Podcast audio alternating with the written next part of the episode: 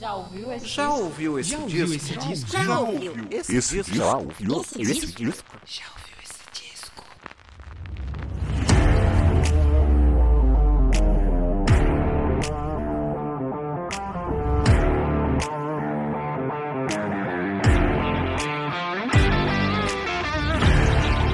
Começando mais um podcast, já ouviu esse disco? Eu sou Danilo de Almeida esse é o podcast onde a gente fala sobre discos quando tem episódio, né? Porque isso aqui tá parecendo um podcast que virou podcast mensal, né? Sai um no mês e olhe lá. Mas estamos de volta com a nossa retrospectiva 2021 1991. Se você é novo por aqui, por que 2021 e não 2022? Porque eu comecei a fazer essa retrospectiva lá no ano de 2021 e ela se estendeu aqui até o meio de 2022 e vai até um pouquinho mais, né? Pelas minhas contas já era para ter chegado ao fim, né? Se eu não tivesse falhado nenhuma semana. Mas infelizmente a vida, né, fora do- dos podcasts, cobra a gente, a gente tem coisas para fazer. Então acaba não dando tempo de entregar toda semana episódio. Mas se você já era ouvinte, voltou aqui para ouvir, muito obrigado. Espero que vocês entendam aí a falta de episódios. Mas estamos de volta e já vou falando, hein?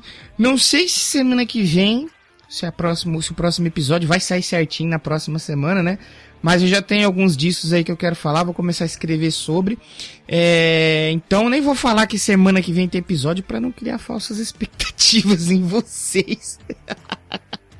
Hoje aqui na nossa retrospectiva temos, temos o ano de 1997, que já faz uma cota, já tem um tempo já, né? 1997. Se você lembra o que aconteceu em 1997, você já era grande, você provavelmente já tá sentindo uma dor nas costas, um pouco de dor de cabeça, já tá com os fios brancos aparecendo. Eu já tô com vários, apesar de não ser tão velho, eu acho que é mais o estresse mesmo, que dá tanto fio branco na cabeça da gente. Hoje, em 1997, aqui, temos mais eh, cinco discos que eu vou mencionar lá daquele ano. E hoje é um episódio que, se você já viu a capa aí, provavelmente você já viu que é um episódio com discos polêmicos, né? Talvez deve ter um outro ali que não é tão polêmico, mas temos aí muitas controvérsias aí. Se você está chegando agora e não sabe como funciona, eu vou fazer uma menção honrosa aqui de alguns discos que saíram no, no ano do episódio abordado. Não dá para falar de todos, já vou deixar claro aqui, porque vai ter gente falando, ai, você esqueceu de falar de tal disco, aí você não falou de tal disco. Talvez não é que eu não esqueci, é que não deu, não dá para abordar todos, né?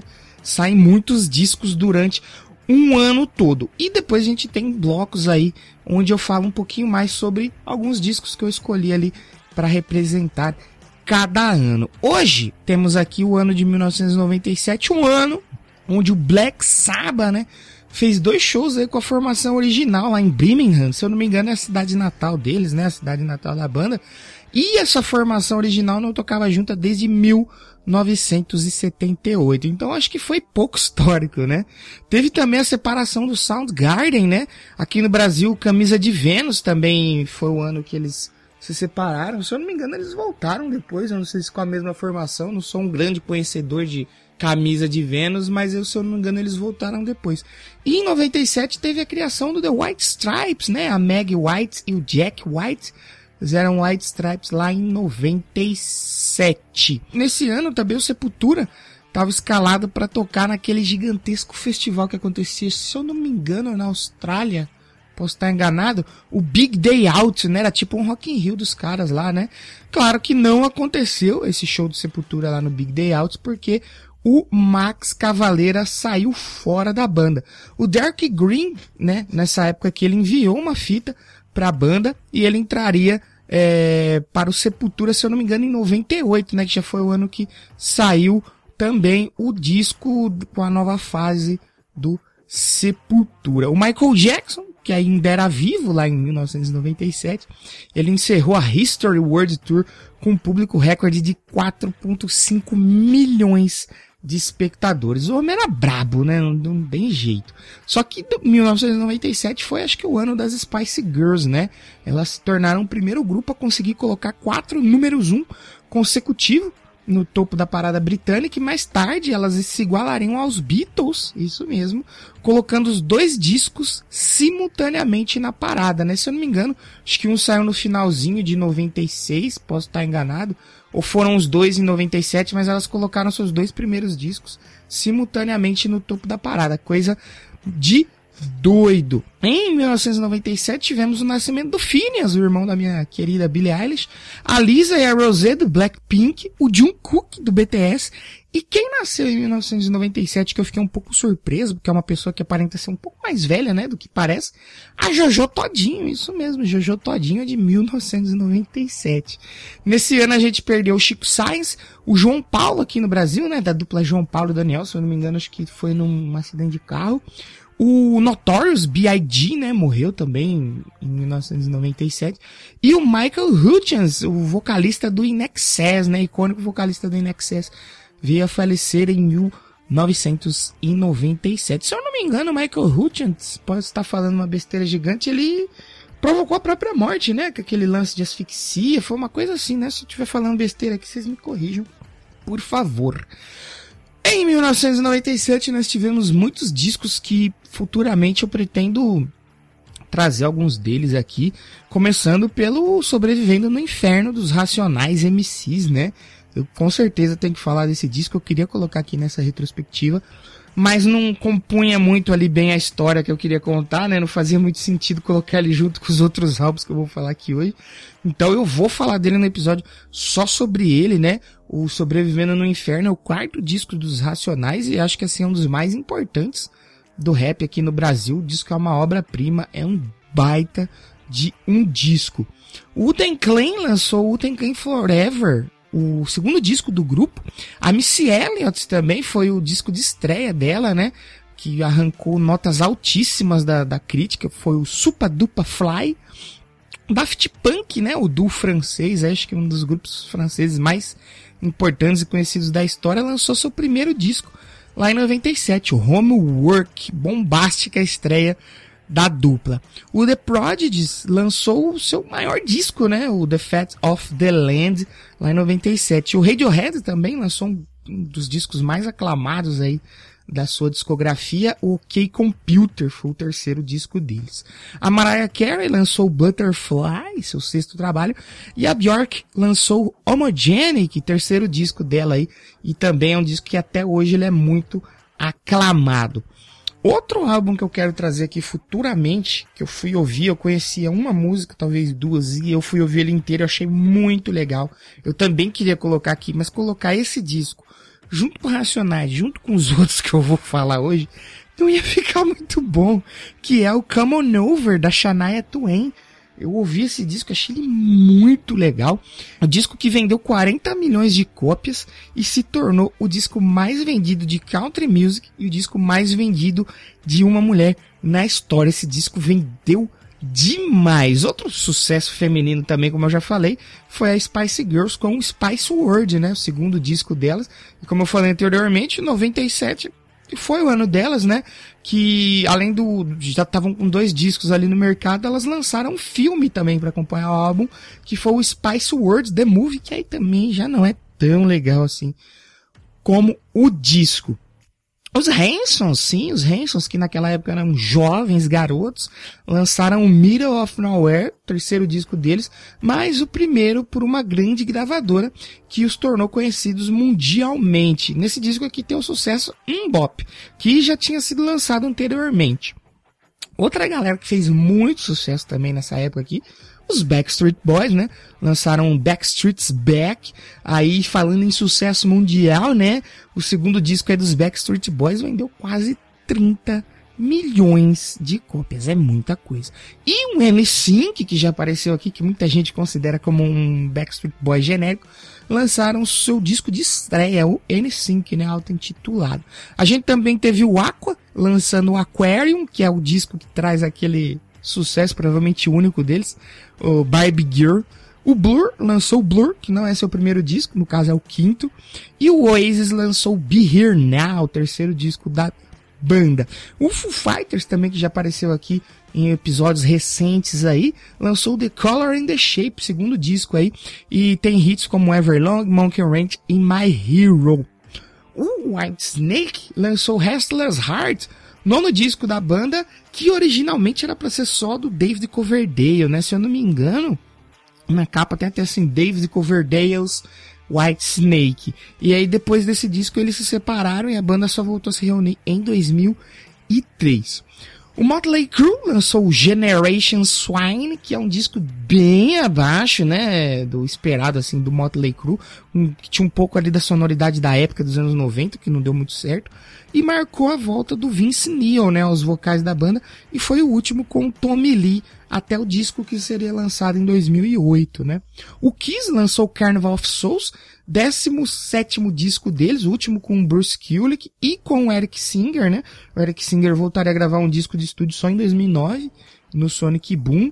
E esse disco, se eu não me engano, posso estar falando alguma bobagem aqui, mas ele meio que já estava pronto, só que a banda nesse período voltou com a formação original, né? Depois do acústico que teve na MTV, e eles lançaram o disco, mas eles já não estavam juntos mais. Eu acho um disco bem bacaninho, ele é bem abaixo do Kiss que a gente gosta, do Kiss que a gente ama. E assim como Motley Crue, eles tentaram refletir um pouco da sonoridade da época e não deu muito certo. Tem algumas músicas aqui que eu gosto desse disco, mas ele realmente é bem abaixo. O Gore, outra banda ali que se fantasia, que eu acho muito legal, já falei aqui, lançou, né, para acompanhar o Kiss aí, o Kiss lançou o Carnival of Souls, eles lançaram o Carnival of Chaos, sexto disco deles e o mais longo da banda, né, eles passam, uh, o disco passa aí dos 74 minutos. O Megadeth também foi outra banda que tentou incorporar um pouco do som da época ali, não deu muito certo. Eles lançaram em 97 o Cryptic Rhythms, né? Último disco aí com o baterista Nick Menza. E falando em dinossauros da música, a gente teve o Bob Dylan lançando seu trigésimo disco, né? É o Time Out of Mind, né? O último disco dele tinha sido lançado em 1993. E o Elton John lançou seu vigésimo quinto disco, The Big Picture. Os Rolling Stones lançaram o Bride to Babylon, eu acho bem legal esse disco. Preciso falar de alguns discos do Rolling Stones aqui futuramente. Esse disco do Rolling Stones de 97 é o vigésimo primeiro disco dos Rolling Stones. Eu vou falar que no começo desse ano aqui de 2022 eu ouvi a discografia dos Rolling Stones, eu ouvi todos os discos do Rolling Stones, é muito disco, tá? É, e tem umas coisas ali dessa época ali do final dos 80 até os começos dos 2000 ali que são bem interessantes. O Chu lançou o disco Pop, é o nono disco deles e já teve um episódio aqui pelo meu amigo Ricardo Bannerman, já falou desse disco, que eu não, eu achava que eu não conhecia, mas quando ouvi algumas coisas eu falei, opa, conheço umas coisas desse disco aqui. Bem legal, vale a pena ouvir esse episódio com o Bunnyman. E o Hammerstein lançou seu segundo disco, né? Que também já teve episódio aqui, o Sandshut. Não sei falar isso não, porque é alemão e falar alemão é bem difícil. Os Titãs, né, já vindo aqui pro Brasil, lançaram um acústico MTV, né? Um disco que vendeu quase 2 milhões de cópias e recebeu um disco diamante. É um baita sucesso esse disco. E o Shine Brown Jr., uma banda que apareceu aqui com três discos, se eu não me engano, nessa retrospectiva, lançaram seu primeiro álbum, né? O Transpiração Contínua Prolongada. E os Raimundos lançaram o Lapadas do Povo. O quarto disco deles foi produzido lá nos Estados Unidos. Um trabalho bem mais pesado da banda. Também tem alguns discos do Raimundos que eu quero trazer aqui futuramente, que eu acho bem bacana. E para entrar no nosso episódio de destaques, né, hoje aqui nesse episódio um pouco controverso, um pouco polêmico, os Raimundos, né, já que eu falei deles, foram uma banda que quando, quando o vocalista original meteu o pé, saiu fora, muita gente torceu o nariz, parou de ouvir, uma galera disse que acabou lá nos anos 90.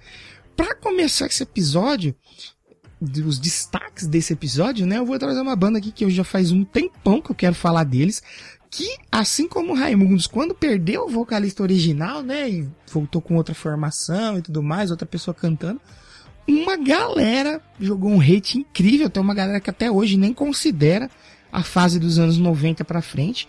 Diz que não é a banda original, que também é tipo Sepultura, também é tipo Angra.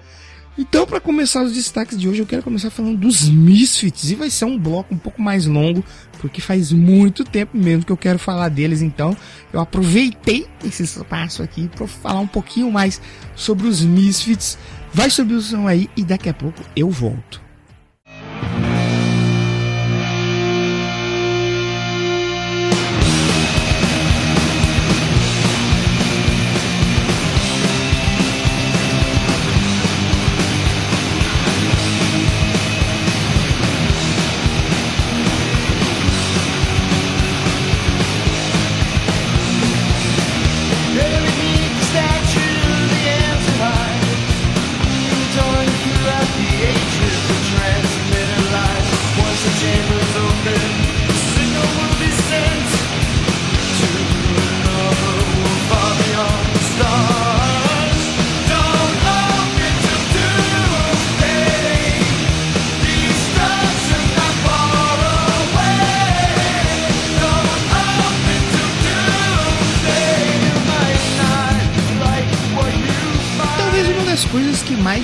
Brigas entre os fãs de rock e metal é a mudança de uma das peças principais da banda, o vocalista, que para mim é o que dá, entre aspas, né, a cara da banda, pois em muitos casos você ouve tal banda e só pela voz já sabe de quem se trata.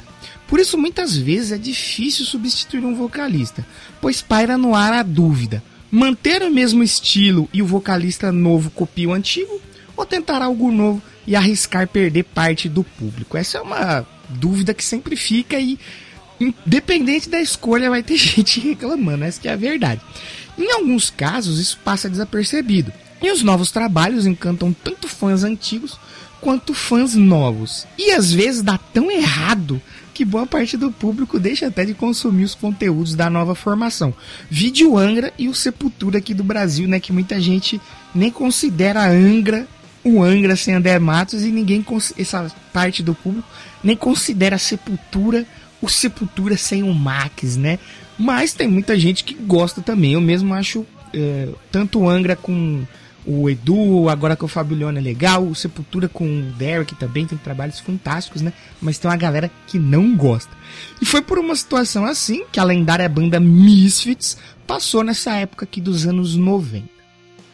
Os Misfits talvez sejam uma das maiores bandas que quase nunca experimentaram o gosto do mainstream de verdade, né? Uma banda que tem uma legião de fãs e um baita legado, mesmo sem muita exposição na grande mídia. Talvez aqui nos anos 90 eles tiveram um pouco mais de exposição, porque fazia parte né, do marketing deles, que eu vou falar daqui a pouco, mas nunca chegaram nem aos pés de bandas é, do punk que conseguiram chegar no mainstream mesmo, né?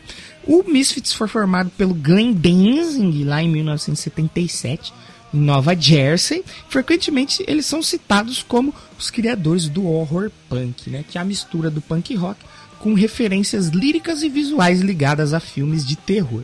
Os dois primeiros e únicos discos da formação clássica da banda, o Walk Among Us e o Earth's AD, são considerados grandes marcos do movimento hardcore punk dos anos 80. Mesmo com uma qualidade bem precária de produção e com músicos de talento mediano, a banda até conseguiu angariar fãs lá no underground de Nova York. Porém, em 1983, o vocalista Glenn Danzig resolve seguir em carreira solo e a banda encerra suas atividades. E aquela formação com o Glenn Danzig, o Jerry Only e o Doyle Von Frankenstein e o baterista ninguém liga porque cada dia tinha um diferente na banda, eles só se juntariam de novo muito, muito, muito, muito tempo depois.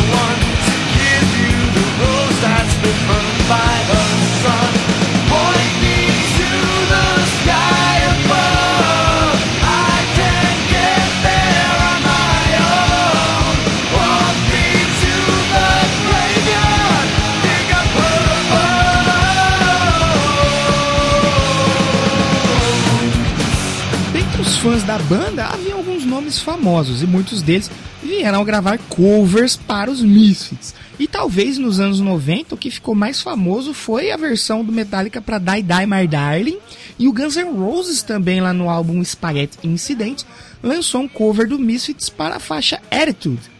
Então a banda voltou a ter uma certa relevância né, e ser comentada, mesmo eles estando inativos. O que fez com que os irmãos Jerry Only e Doyle resolvessem reativar a banda. E aí que vem o problema com o vocalista que eu mencionei agora há pouco, né? Pois o Jerry Only havia processado Glenn Danzig pelos direitos do nome Misfits e ele ganhou a causa. Além do Glenn também já estar estabelecido com sua carreira solo. Então Jerry e Doyle foram atrás de novos nomes para assumir os vocais dessa nova fase da banda. E dentre os escolhidos, após as audições, estava um jovem de 20 anos que, apesar de ser da mesma cidade da banda, nem conhecia os Misfits. Parece uma ideia sem pé nem cabeça, né? Escolher alguém que nem conhece o trabalho da banda para assumir um posto tão importante. Mas foi justamente essa ideia que fez o Jerry Only escolher o Michael Graves para assumir os vocais da nova fase dos Misfits. Segundo Jerry, ele queria montar um Misfits diferente do idealizado por Danzig. E um vocalista que desconhecia os Misfits originais teria uma interpretação própria da banda. Doideira, né? Bom, isso pode ter soado bem na cabeça do Jerry Only, mas com os fãs da formação clássica não pegou tão bem. Afinal, muita gente que gosta da banda considera apenas como Misfits a formação clássica. Nada de novo até aqui, já que, como eu falei, uma das coisas que mais existem no rock e no metal são as famosas viúvas, né? Com essa nova fase, a banda queria agora ser realmente grande e atingir o mainstream que eles não haviam conquistado antes. Para isso, uma série de ações de marketing foram planejadas. Dentre elas, lançamentos de videoclipes, algo que eles não haviam feito praticamente. Eles também queriam licenciar suas músicas para lutadores de pro wrestling e fazer aparições na televisão. Além de ter versos de suas músicas transcritas em páginas das revistinhas em quadrinhos da Marvel durante todo um mês do ano de 1996. A banda estava com sangue nos olhos e facas nos dentes para conquistar um novo público e o mainstream.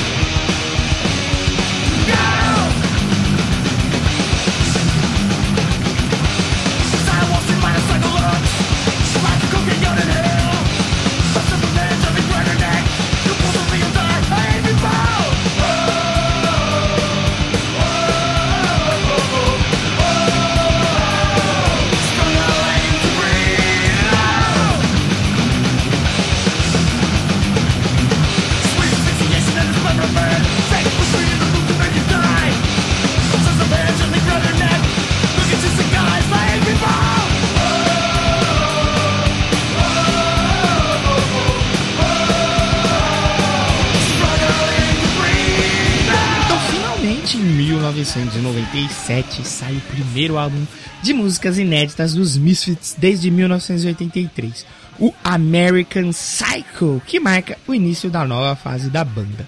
Dessa vez a banda apareceu com um álbum muito mais bem produzido que qualquer trabalho anterior, porém com uma sonoridade um tanto quanto diferente também.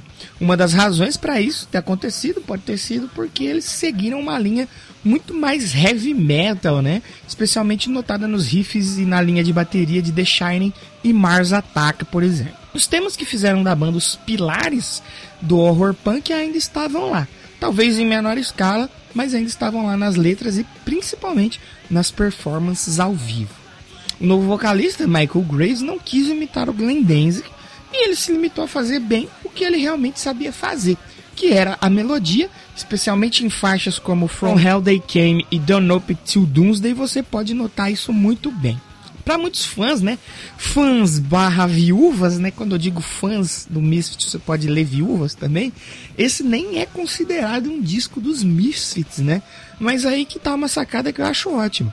Eles não quiseram emular o que já haviam feito com o Glenn Danzig.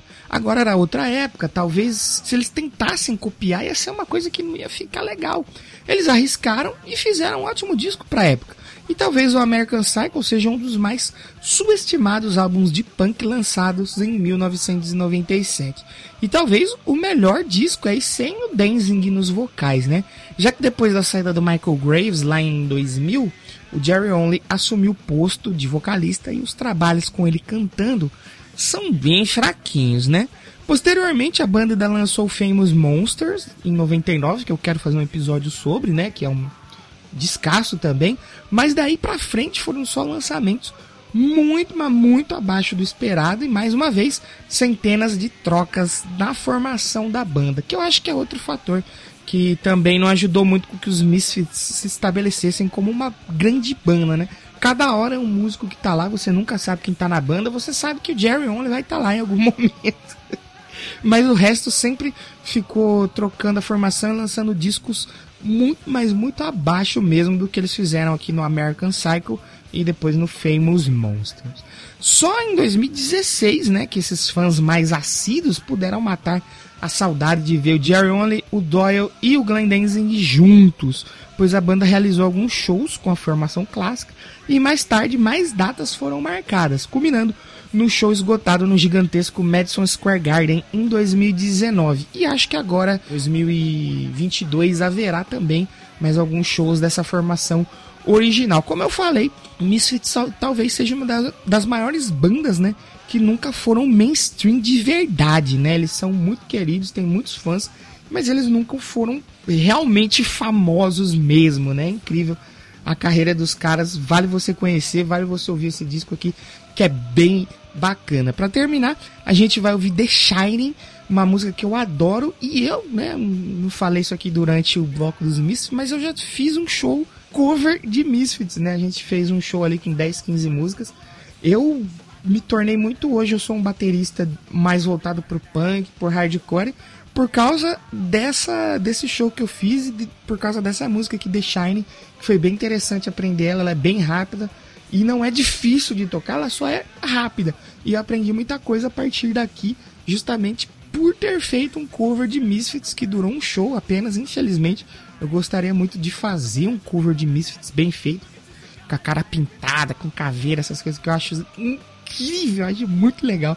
A gente vai ouvir The Shine e depois a gente vai falar de outra banda, que essa sim alcançou um status de né, fama mundial, mainstream total na banda de metal que quando perdeu seu vocalista, aí o povo ficou puto, viu? Depois de ouvir The Shine dos Misfits, a gente vai ouvir Judas Priest. Eu já volto.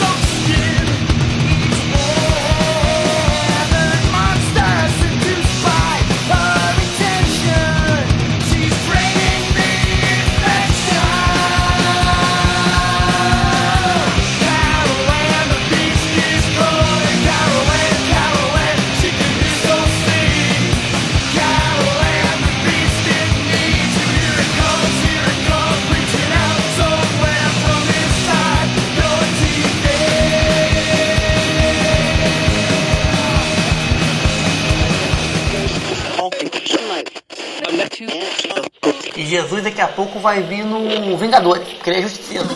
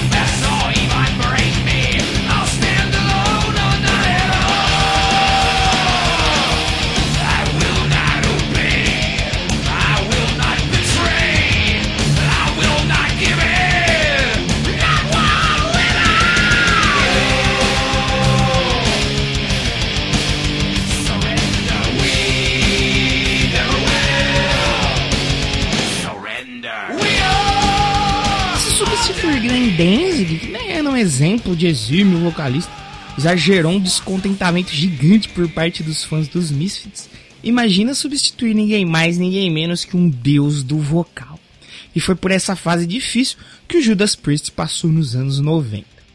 A música pesada em geral sofreu um bocado nessa época, né? Mas imagina ver seu vocalista, um ícone do metal, deixar a banda e isso causar um hiato no grupo.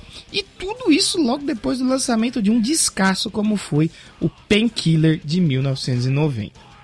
A banda, após alguns anos de inatividade e seus membros focados em projetos pessoais, decidiu voltar à atividade, porém com a difícil tarefa de encontrar um substituto para Rob Halford. Após algumas audições, os membros da banda chegaram ao nome de Tim Owens, um vocalista de 30 anos que tinha uma baita técnica vocal. E além de cantar em uma banda autoral, o Winter's Bane, ele também tinha uma banda cover e adivinhe de quem? Do Judas Priest. Agora batizado Tim Ripper Owens, ele entra para a banda em 1996 e um ano depois chegava ao mercado o primeiro álbum do Judas Priest sem o amado vocalista Rob Halford nos vocais e o primeiro álbum da banda em sete anos após o avassalador Painkiller. Assim, Jugulator tinha todas as fichas na mesa para não dar nada certo.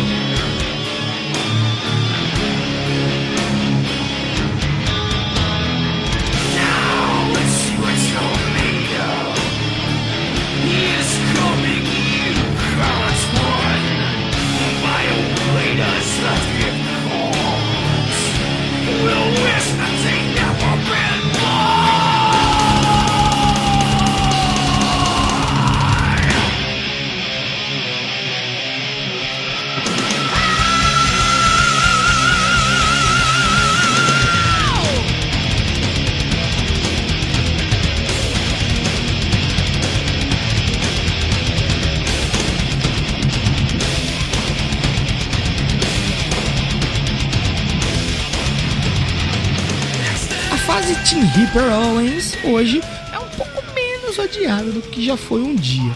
E se parando para refletir, eu entendo um pouco o ódio do fã daquela época. Porém, esse ódio acabou cegando a uma, uma galera aí, né? É, de ouvir um baita disco como é o Jogo Leito. E falo isso porque eu não tive a bagagem de conviver com a banda, né? Sendo liderada por tantos anos, por um deus do metal, lançar ótimos discos, né, importantes para a história do metal. E aí ver eles parando e depois de quase 10 anos, né, ficou pertinho de completar 10 anos, eles voltarem, mas com outro vocalista, né? Eu simplesmente fui ouvir o Jugulator sem essa sem essa bagagem, sem esse preconceito estabelecido de que ai, não vai ser a mesma coisa porque não é o Rob Halford. Eu só fui ouvir ali sem nenhum preconceito, sem nenhuma mágoa e eu achei um ótimo disco. Jugulator é um disco mais pesado, com raízes no thrash metal, e provavelmente o mais visceral da discografia da banda. A produção do guitarrista Glenn Tipton é muito boa e as composições também do Glenn Tipton e do KK Downing são bem interessantes. Muitos talvez esperassem algo parecido com o que foi feito no Painkiller, mas muitos esqueceram também que já haviam se passado sete anos. A forma de produção era outra, os efeitos eram outros, as timbragens eram outras, as tendências da época eram diferentes, né? E por isso o álbum soou um pouco moderno demais para a época, mas ainda assim era um álbum de música pesada. Tanto que a capa é bem semelhante à de Painkiller, né? Se tratando ali de elementos visuais, cores e tal, o elemento que tem ali central da capa e para servir como um convite, né? Falando pro ouvinte assim, ó, aqui ainda aqui dentro, né, desse disco, ainda tem um Judas Priest semelhante àquele antigo, porém com um toquezinho moderno, né? Tudo que eu lia sobre essa fase me fazia pensar que o Judas Priest dessa época era algo muito difícil de ouvir, assim como foi o Iron Maiden sem o Bruce Dixon nos anos 90. E que eu deveria fazer uma ginástica mental enorme para conseguir consumir os discos da fase Tim Ripper Owens. Porém, o disco ele me cativou logo de primeira. Não, não teve jeito. Eu ouvi, achei bem interessante. Até hoje não entendi porquê de tanto ódio. Na verdade, entendi, né? Porque as viúvas do metal, né? Como eu citei no bloco dos Misfits. Músicas como a faixa título, a faixa Bloodstained, Dead Meat, Death Row e os singles Burning Hell e Bullet Train, o single Bullet Train, foi indicado ao Grammy de 99, é, são músicas que valem a pena você parar um pouquinho para ouvir, caso você não conheça. Talvez eu acho que a que mais me chamou a atenção, assim, da primeira vez que eu ouvi, foi a última faixa do disco, a Cathedral Spires, tem aí quase 10 minutos, ela é cheia de mudanças de melodia, de ritmo, e o refrão dela é bem marcante. Eu lembro que eu tava ouvindo, até voltei pra, pra ver qual que era a música, o nome da música, que eu achei bem interessante. O Jugulator, ele nunca foi lançado oficialmente em nenhuma plataforma digital pelo Judas Priest, tanto que você for no Spotify, né? Eu uso o Spotify, eu fui ouvir lá, não tinha, e aí eu só fui descobrir depois, é, porque a, a SPV Records, né? Que lançou o disco, faliu em 2009, então provavelmente eles não conseguiram direitos ou não sei, mas é por causa da falência da SPV Records que esse disco não está nas plataformas de streaming, mas você encontra ele no YouTube completinho. Eu acho que nem é lançado oficialmente pelo Judas no YouTube, é por um canal de fã e tal, mas ele tem lá, é só você procurar que as músicas estão lá e vale a pena ouvir. Esse disco ele tá longe de ser ruim, ruim. Pode ser que ele fique bem abaixo da discografia do Judas Priest, onde a barra é muito alta, né, gente? Você tentar comparar ele com os outros discos clássicos da banda, você vai quebrar a cara. Mas ele tá longe de ser um disco pulável, um disco passável. Ele é um disco legal, é um disco ok. E se você não ouviu, ou você disse que é ruim, talvez você seja uma viuvinha aí do Rob Halford. Não tem problema também, mas você tá perdendo de ouvir um baita disco. Para terminar esse bloco do Judas Priest, a gente vai ouvir o single Bullet Train, como eu falei, indicado ao Grammy de 1999 por melhor performance de metal. A gente vai ouvir um pouquinho e na sequência a gente vai falar de uma banda que nunca perdeu seu vocalista, né? Sempre foi o mesmo. Porém, eles mudaram um pouquinho seus seus rumos sonoros, né? Sua linha musical ali nos anos 90 e a galera ficou maluquinha das ideias. Depois de Judas Priest, a gente vai ouvir um pouquinho de Metallica. DJ sobe o som e daqui a pouco eu tô de volta.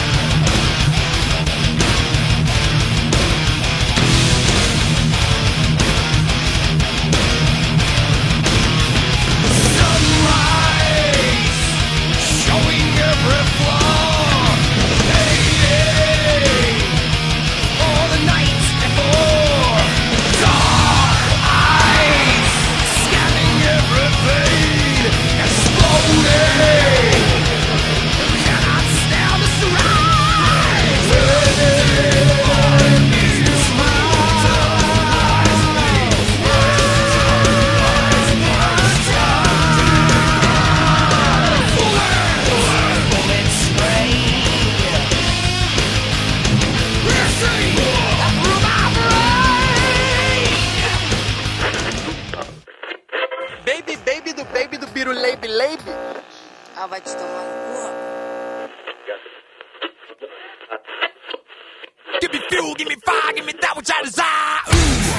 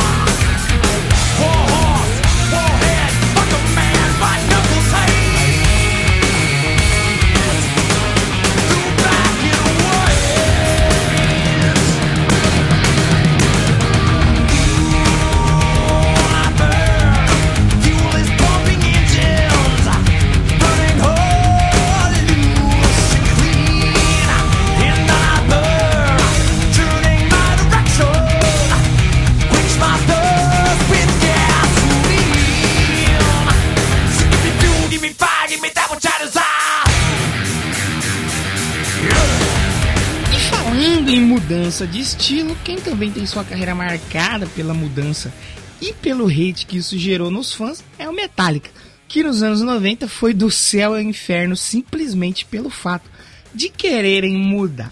No começo dos anos 90, a banda lançou seu Black Album, né, que apesar de ser repleto de hits, é um motivo de brigas até hoje entre os fãs.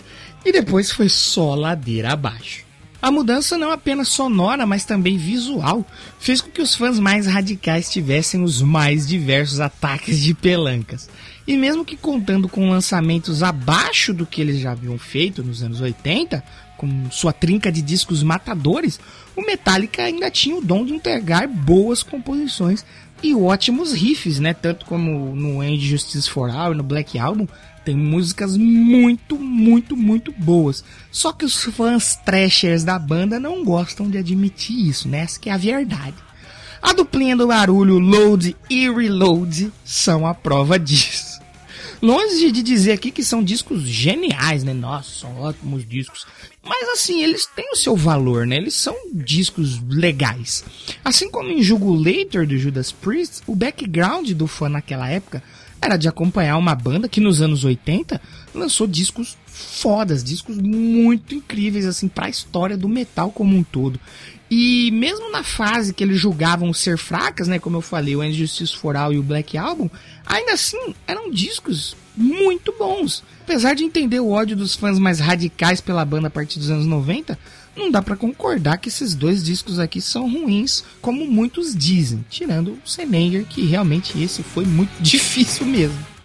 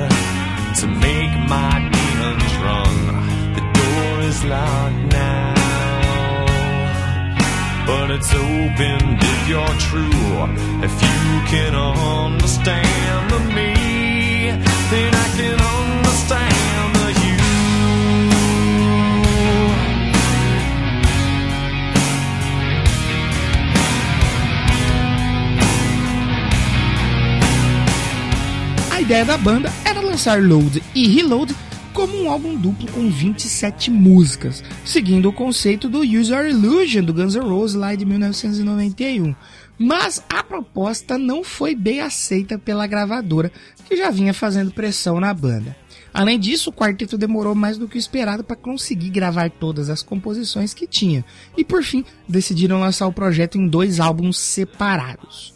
Muita gente pensa que o Reload é um disco de sobras do Load, mas isso não é verdade. Tanto que eu prefiro muito mais o Reload. Eu acho o Reload muito mais legal. As canções que não entraram em Load foram então refinadas e retrabalhadas durante um tempo ali e foram lançadas no Reload. Não são sobras, são músicas que iam ficar um álbum muito grande. Eles só separaram em dois discos. Então não é um disco de sobras como muitos pensam.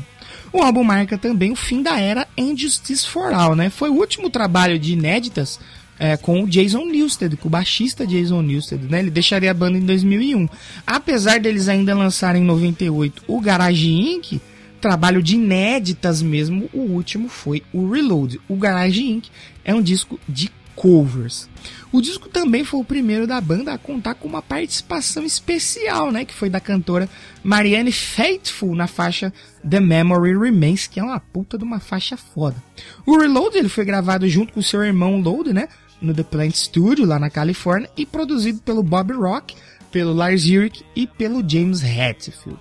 O disco contou com quatro singles de divulgação, né, já citado aqui The Memory Remains, The Unforgiven 2, Feel e Better Than New, que são músicas muito, muito boas. Feel, né, galera mais jovem, é, galera da mei, mais ou menos ali da minha idade, deve lembrar do clipe passando direto ali na MTV. Era muito massa o clipe de Fio.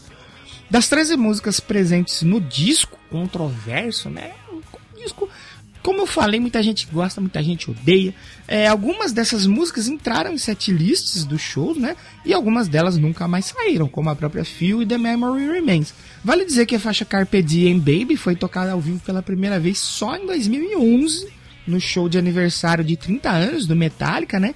E a faixa Fixer foi tocada pela primeira vez 10 anos depois da Carpe Diem Baby, no show de 40 anos do Metallica em 2021. E apesar de fazer os fãs mais fiéis torcerem o nariz, Reload até que não foi tão mal comercialmente. O disco vendeu 436 mil cópias na primeira semana e estreou na primeira posição da Billboard, onde ficou por lá 75 semanas. É bastante coisa. O Reload ele vendeu mais de 4 milhões de cópias só nos Estados Unidos e aproximadamente 11 milhões em todo o mundo. E além de também não agradar a crítica em geral, que ficou meio dividida em relação ao álbum, a banda ganhou em 1998 o Grammy de melhor performance de metal por Better Than You e ainda foi indicada com fio para melhor performance de hard rock. Como eu falei, esse disco ele tá longe de ser o Metallica lá dos anos 80, é outra, é outra banda, né? Se você for parar pra ouvir algumas coisas assim. Mas ele tá longe, mas muito longe de ser ruim, gente. Vamos, vamos parar um pouquinho, vamos baixar essa bolinha um pouquinho e dar atenção pro Reload, que ele é um álbum bem legal. E a gente vai ouvir uma das faixas que ficou no setlist do Metallica depois disso, que é uma faixa muito legal. Queria tocar ela inteira aqui, mas aí o programa vai ficar gigantesco. A gente vai ouvir um pouquinho de The Memory Remains, e depois aí eu vou pro outro lado da moeda, né? Já que eu falei de bandas que trocaram de vocalista, eu vou falar de um vocalista que largou de uma banda pra seguir carreira só. Depois de The Memory Remains, a gente vai falar dele, nosso queridíssimo, talentosíssimo Bruce Dickinson. E eu já volto. Fortune, fame, mirror, insane, but the memory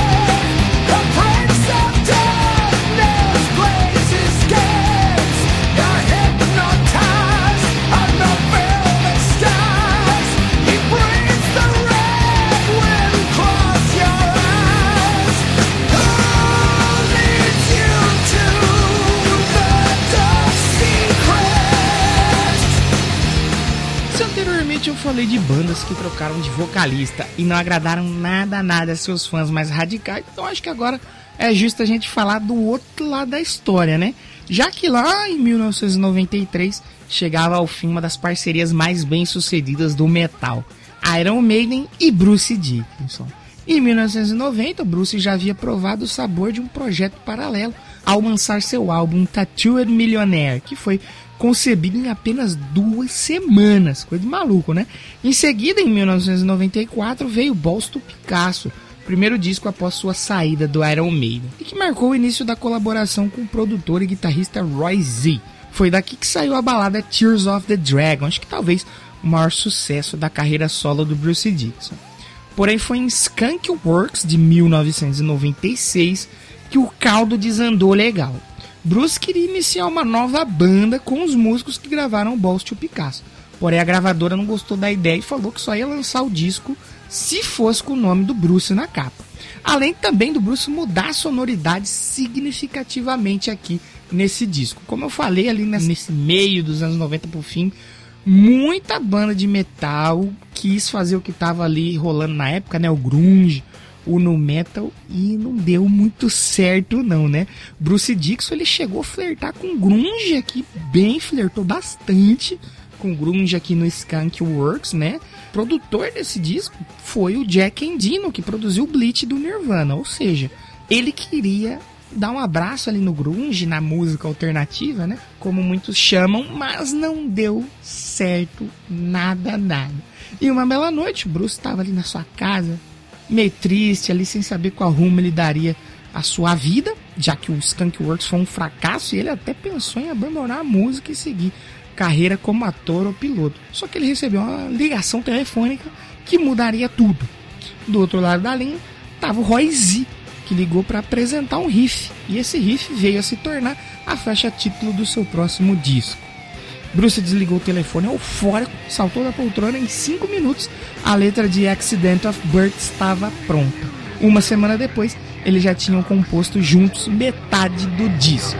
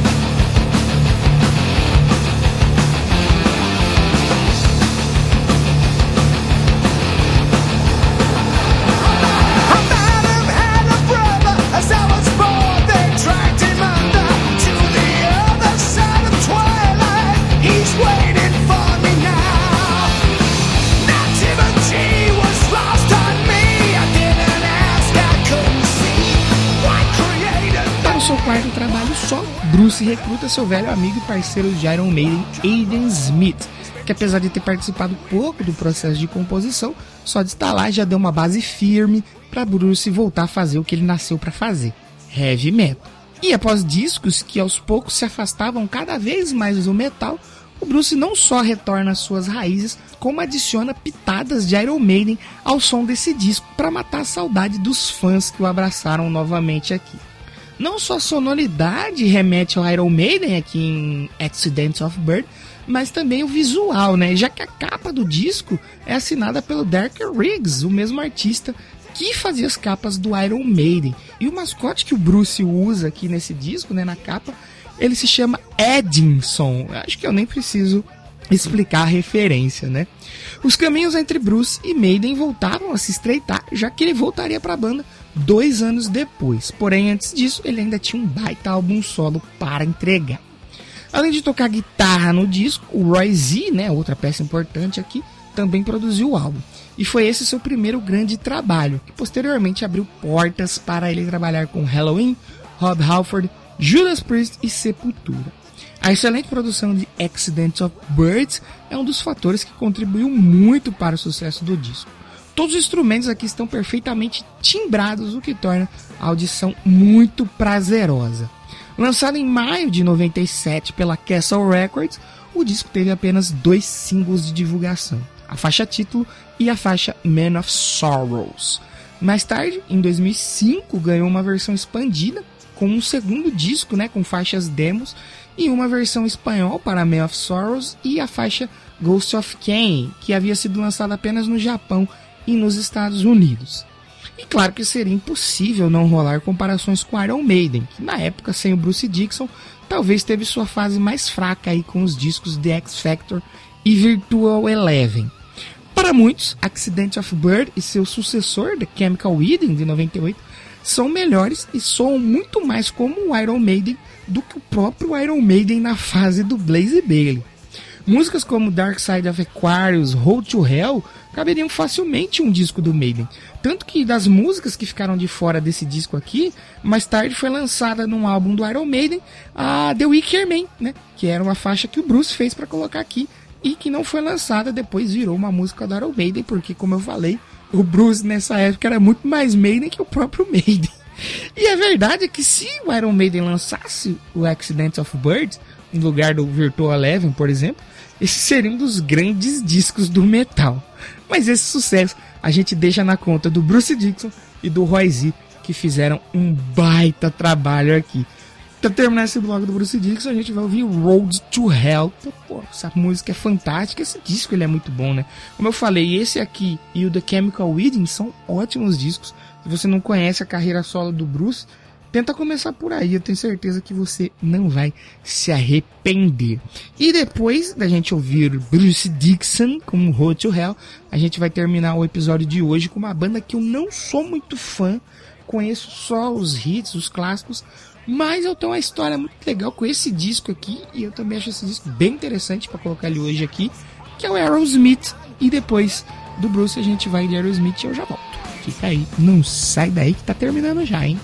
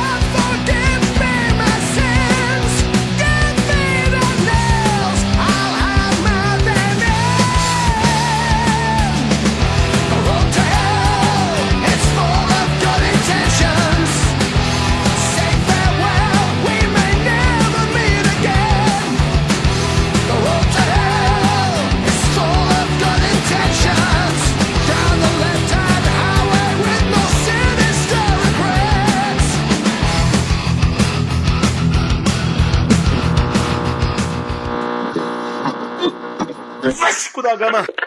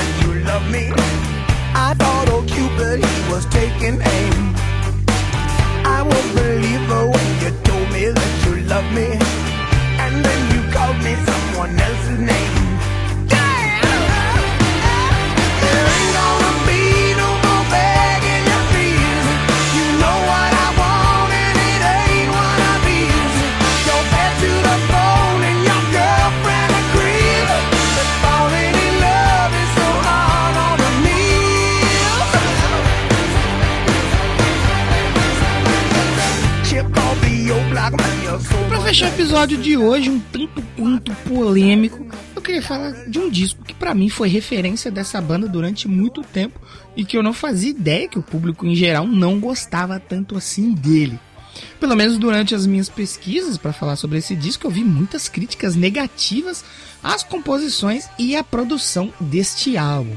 Porém, o jovem Danilo, lá do começo dos anos 2000, não ligava nem um pouquinho para esses detalhes, afinal, meus primeiros contatos com Aerosmith se deram através de I Don't Wanna Miss a Thing, da trilha sonora de Armageddon, o videoclipe, né, do Fly Away From Here, que era aquele videoclipe que tinha os robôs lutando no espaço, e também com as músicas e videoclipes desse disco aqui do Aerosmith, lançado em 1997, o Nine Lives.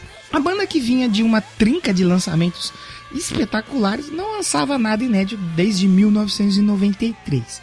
E além de estarem trocando de gravadora, a banda passou por uma série de problemas para lançar esse disco.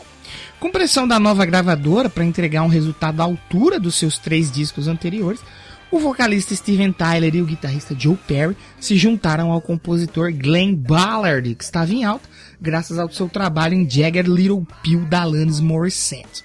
Porém, uma semana antes das gravações de Nine Lives se iniciarem, o baterista Joe Kramer começou a se sentir mal. Ele havia sido acometido por uma profunda depressão, agravada pela perda de seu pai um pouco antes de começar a fazer o disco.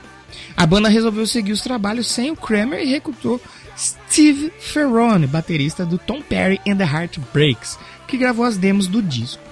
E caso Kramer melhorasse, ele voltaria para fazer a gravação final do álbum com a banda. Só que o material inicial não agradou nada à nova gravadora da banda, que achou as músicas muito bem produzidas, tirando o brilho da visceralidade da banda, né? E aí a banda foi só ladeira abaixo. Sem Joe Kramer, o integrante de longa data, o Aerosmith começou a se sentir perdido. A situação ainda estava pior nos bastidores, porque o empresário Tim Collins estava bancando a Maria Fifi, fazendo um certo leve trás de fofoca ali nos bastidores do Aerosmith. Ele estava sendo um dos responsáveis por provocar brigas homéricas entre os integrantes, principalmente entre o Steven Tyler e o Joe Perry. No fim das contas, ele acabou sendo demitido. Os músicos afirmaram que se o Tim Collins não tivesse sido dispensado naquela época, a banda poderia até ter acabado. E como a males que vem para o bem, né? Graças a todas essas tretas aí, o disco que era para ser lançado em 96 acabou sendo adiado para 97. E assim o Joe Kramer pôde voltar e gravar o álbum junto com Aerosmith.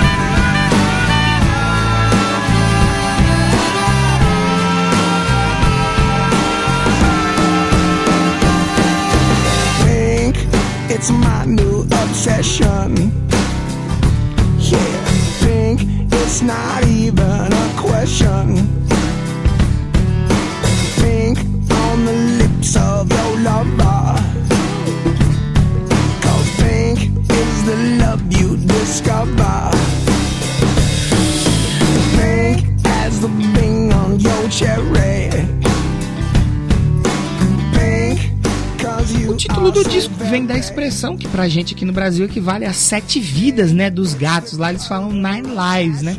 Já que a banda queria dizer que depois de todas essas tretas, eles ainda estavam lá de pé. Nine Lives não chega nem perto do que os três discos anteriores fizeram. Na verdade, o Aerosmith eu acho que nunca mais chegou aos pés do que eles foram um dia, né? Ali nos, no comecinho dos 90, nos 80, 70 tirando alguns lampejos ali, né, como aqui a já citada I Don't Wanna Miss a Thing. Mas esse disco também está longe de ser ruim, tá? Talvez arrisco dizer aqui que foi o último grande trabalho da banda, que depois de Nine Lives lançou só mais dois discos de inéditas e um de covers. Mas eu não sou especialista em Aerosmith, então essa minha opinião é baseada em porra nenhuma. O álbum lançado em março de 1997 teve cinco singles e todos escolhidos perfeitamente. Mais uma vez, essa é a minha opinião, né?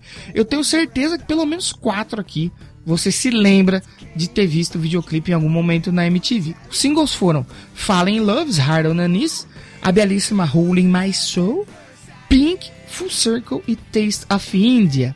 Nos Estados Unidos, alcançou o primeiro lugar na Billboard 200 e vendeu mais de 2 milhões de cópias, aí, totalizando mais de 3 milhões de cópias vendidas em todo o mundo. O que assim não foi um fracasso comercial, mas se comparado aos seus discos anteriores, ele fica bem abaixo, bem, bem abaixo. A faixa Pink ganhou um Grammy de melhor performance de rock por um duo o grupo vocal. E isso porque o disco é bem abaixo, ganhou um Grammy. Mas esse disco ele é bem legal e ele vale demais a sua audição. Esse disco aqui, falando sobre um dos singles, é, eu lembro que uma vez eu ouvi é, tocar na MTV, não lembro quando exatamente, que é Full Circle. Um clipe que tem eles tocando ao vivo e tal. E eu fiquei com essa música na cabeça, só que eu não vi o nome dela. E durante todo um período, né, a gente não tinha internet para ir lá e cantarolar pro Google e o Google falar pra gente que música que era. Porque eu só tinha na cabeça a melodia de Full Circle, eu não lembrava da letra de nada. E eu nunca mais consegui ouvir essa música de novo. Foram anos assim, mas, mas coisa de muito, muito, muito tempo que eu só tinha a melodia dela na cabeça e não sabia como era o nome da música.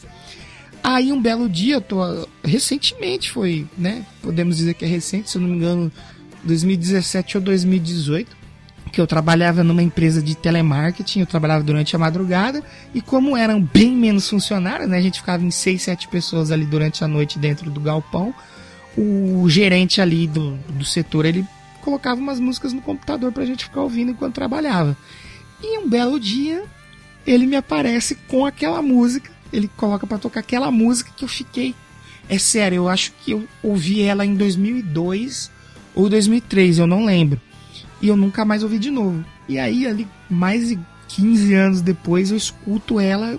Eu levantei, o que eu tava fazendo. Eu falei, cara, como que é o nome dessa música, pelo amor de Deus? Ele me mostrou Full Circle puta, eu falei, caramba, eu esperei tanto, eu esperei tanto pra ver essa música de novo, eu acho ela muito legal. E é um disco, como eu falei, os singles são ótimos. Fallen in Love é um puta sonsaço. Rolling My Soul também é lindíssima. A Pink, quem não lembra do clipe de Pink, né? Pô, clipe maravilhoso. Full Circle também é sensacional. Até a própria Taste of India, que eu acho que ela não é tão famosa como, por exemplo, Fallen Love, Rolling My Soul, é outra musicaça foda que vale ouvir. É esse disco como um todo vale ouvir. Mais uma vez, assim como eu falei no do Judas Priest, é, não tente comparar com o que eles fizeram antes, porque realmente vai ficar baixo. Até no caso do Metallica também, no Reload. Não tente comparar. Tente ouvir como uma coisa diferente, que você vai se divertir. Tenho certeza. Então o episódio de hoje foi isso. Mais uma vez, pedir desculpas aí para os amigos ouvintes aí. Mais de um mês sem lançar episódio. Eu prometo que o próximo eu vou tentar lançar semana que vem, ou pelo menos no máximo daqui duas semanas. É a reta final já da retrospectiva. Eu quero muito terminar essa retrospectiva eu vou terminar. Tenho certeza que eu vou terminar. Eu tenho que terminar. Mas é isso. Eu, hoje eu já não tenho mais tanta pressa, né? Antigamente eu lembro que eu fazia de qualquer jeito só para entregar toda semana. Hoje eu prefiro ficar sem fazer do que entregar qualquer coisa, né? Então espero que vocês estejam gostando. Se tiverem considerações para fazer, manda lá no Instagram do Já Ouviu Esse Disco, arroba Já Ouviu Esse Disco, e no Twitter, arroba Já Ouviu o Disco. É isso aí, o próximo episódio é sobre os discos de 1996. Eu já tô terminando de separar quais discos eu vou falar, o que eu posso adiantar para vocês é que talvez serão apenas quatro, mas eu vou explicar por que melhor lá no próximo episódio. Não deixem de enviar seus feedbacks, Twitter, Instagram, já ouviu esse disco, que no final da temporada tem um episódio especial feedbacks. E é isso, a gente vai terminar o episódio de hoje ouvindo a faixa, né, que eu contei a história Full Circle e no episódio da semana que vem, ou daqui duas semanas, ou daqui um mês, eu não sei, não vou prometer nada. Eu volto com os discos de 1996. E até o próximo episódio. Valeu, tchau!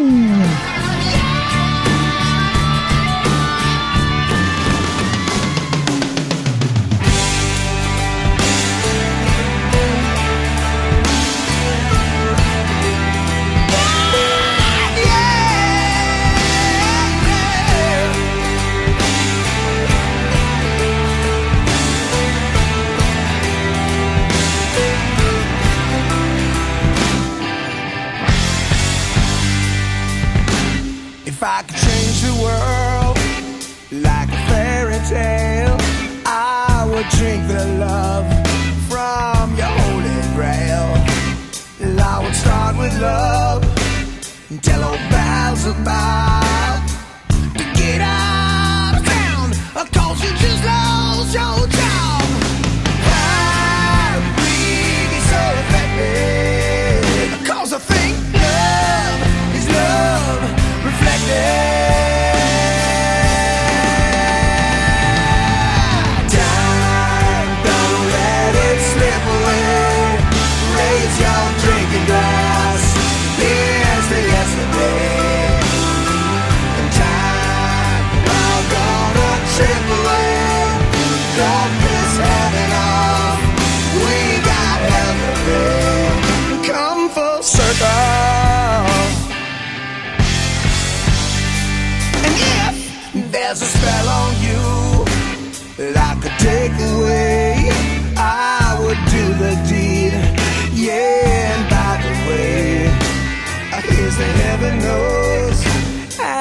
shackle go